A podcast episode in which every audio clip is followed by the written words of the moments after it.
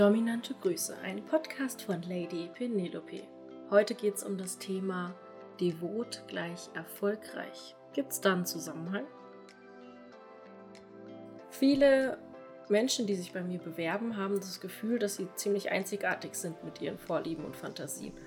Und im ersten Schritt erkläre ich oder erklärt mein Team diesen Menschen dann erstmal, dass das nicht so ist, dass ihre Fantasien sogar meistens ziemlich ja normal sind und uns jeden Tag begegnen.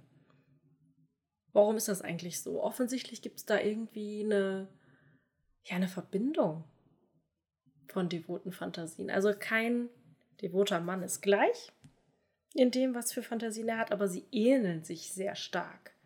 Also es sind immer ähnliche Fantasiewelten und ähm, in der Sexualtherapie sprechen wir da ja auch von ungeliebten Fantasien oder Fantasien, die wir gar nicht haben wollen in unserem Selbstbild, weil wir zum Beispiel darin unser Wertesystem in Frage stellen und ja, viele Menschen versuchen das dann so von sich wegzukriegen und das hat dann immer so einen Jojo-Effekt. Also dann werden plötzlich Sachen verbrannt und ja, ein halbes Jahr später wird wieder alles neu gekauft und das ist so ein ewiges Hin und Her weil Fantasien und Vorlieben ja nicht einfach weggehen. Das wäre so, als wenn du versuchen würdest, schwule Menschen mit Elektroschocktherapie zu therapieren. Ist in den 50ern des vergangenen Jahrhunderts passiert, leider, und hatte null Erfolg.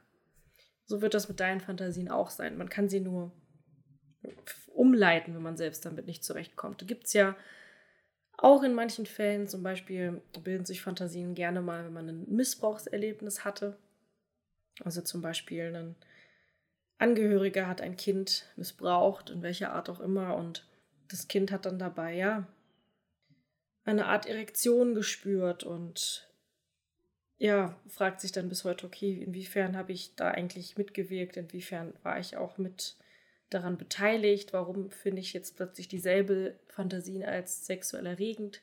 Das kann so belastend sein, dass es besser ist, diese Fantasien und Vorlieben umzulenken auf andere Themenbereiche. Gibt's manchmal. Kommt vor, muss man dann drüber sprechen, inwiefern ja Fantasien auch hilfreich sind für dein sexuelles Erleben. Inwiefern dich das bereichert. Wenn du einfach nur dagegen gehst, hast du A, ja, einen Stimulus weniger in puncto Sexualität. Das bedeutet, du hast es schwieriger, erregt zu werden. Und ja, du wirst wahrscheinlich so einen inneren Kampf mit dir selbst ausführen, wenn du deine Vorlieben und Fantasien nicht so akzeptierst. Und was alle Menschen, die zu mir kommt, eint, die devote Fantasien haben, ist, dass sie extrem erfolgreich sind in dem, was sie beruflich tun.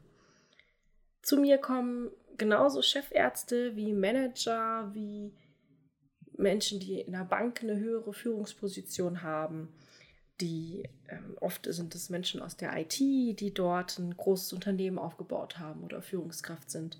Es sind alles Menschen, die viel Geld verdienen, die im Beruf sehr erfolgreich sind, die zu denen andere Menschen hoch sehen, die oft in Film und Fernsehen eine Rolle spielen, die ja einfach sehr charismatische, erfolgreiche Persönlichkeiten sind, von denen niemals jemand erkennen würde von außen, dass sie devote Fantasien haben, dass sie darauf stehen, geschlagen, gedemütigt zu werden, was auch immer. Und das ist so das, was alle eint.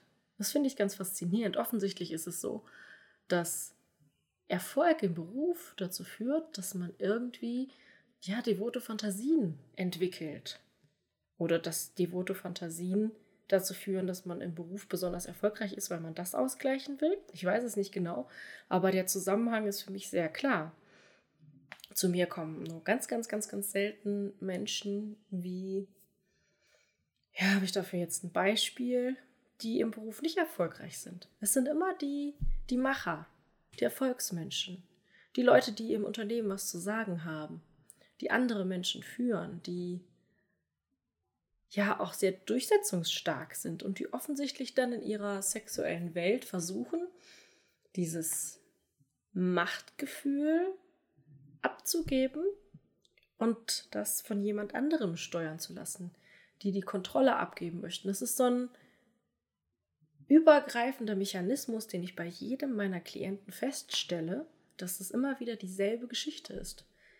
Im Beratungsgespräch sitzen mir grundsätzlich Menschen gegenüber, die einiges im Leben erreicht haben und denen jetzt etwas fehlt in ihrer sexuellen Identität und die auch oftmals damit nicht so ganz zurechtkommen, weil sie sich fragen, okay, warum?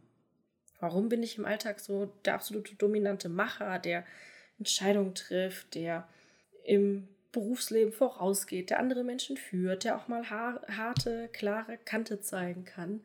Aber im Bett will ich dann plötzlich das genaue Gegenteil. Also die das in ihrem Wertesystem überhaupt nicht einschätzen können, die das nicht verstehen und die dann diese Fantasien immer mal wieder ausleben und sich dann danach schämen und dann wird wieder alles weggeschmissen, dann kommt diese Säuberungsaktion und ein paar Wochen später kommt dann der Jojo-Effekt und die damit unheimlich unzufrieden sind und irgendwann an den Punkt gelangen, wo sie gar nicht mehr wissen, was mache ich denn jetzt damit? Wie, wie soll ich denn jetzt damit umgehen? Und dann bei mir landen im kostenlosen Beratungsgespräch und mich fragen, hey, wie kann ich das denn jetzt ausleben? Wie kann ich rausfinden, was ich möchte? Wie kann ich, kann ich ja einen Weg damit finden, umzugehen? Weil bei vielen ist es dann auch so, dass es keinen Sex mit der Partnerin gibt oder nur sehr, sehr wenig Sex, dass der Sex nicht erfüllend ist. Ist ja logisch, weil sie wünschen sich eigentlich was ganz anderes. Und es dadurch einfach zu vielen Konflikten kommt mit sich selbst. Weil wenn man im Sexleben nie das bekommt, was man sich wünscht und sich auch nicht traut, das seinem Partner zu sagen, dann ja, dann hat man einen, ziemlichen großen Rucksack mit sich rumzutragen, der einem wahrscheinlich nicht so gut tun wird. Wenn du dieses Problem auch bei dir siehst, wenn du in dieses Muster passt, wenn dir dieser Rahmen bekannt vorkommt, dieses Verhalten. Und du möchtest wissen, was eigentlich genau dahinter steckt, denn es steckt etwas dahinter. In sexuellen Fantasien lösen wir Dinge auf, die wir sonst nirgendwo anders auflösen können. Das, führt zu einer unglaublichen Spannung, die sich dann in einem ja, Orgasmus, in einer Erregung entlädt. Und hinter jeder sexuellen Fantasie steht ein tiefergehender Wunsch, ein Bedürfnis nach etwas. Und wenn du diesen Wunsch, dieses Bedürfnis nicht auslebst, oder es nur alleine mit dir auslebst, oder da im Konflikt mit dir stehst, hat das einen großen Einfluss auf dein ganzes restliches Leben, auf deinen ganzen Alltag. Denn das ist so ähnlich wie, ich habe es im Podcast schon öfter erklärt, wie jemand, der Durst hat, in der Wüste umherläuft und keiner hat Wasser für ihn. Und das tun viele Menschen über Jahre hinweg, dass sie nicht trinken können, dass sie eigentlich sexuell gesehen verdursten. Und das muss ja nicht sein. Wenn du Lust dazu hast, dieses Thema aufzuarbeiten und auch deine Fantasien auszuleben, dann bewirb dich kostenlos bei mir unter www.lady-penelope.com und dann freue ich mich darauf, dich schon bald kennenzulernen. Dominante Grüße, Lady Penelope.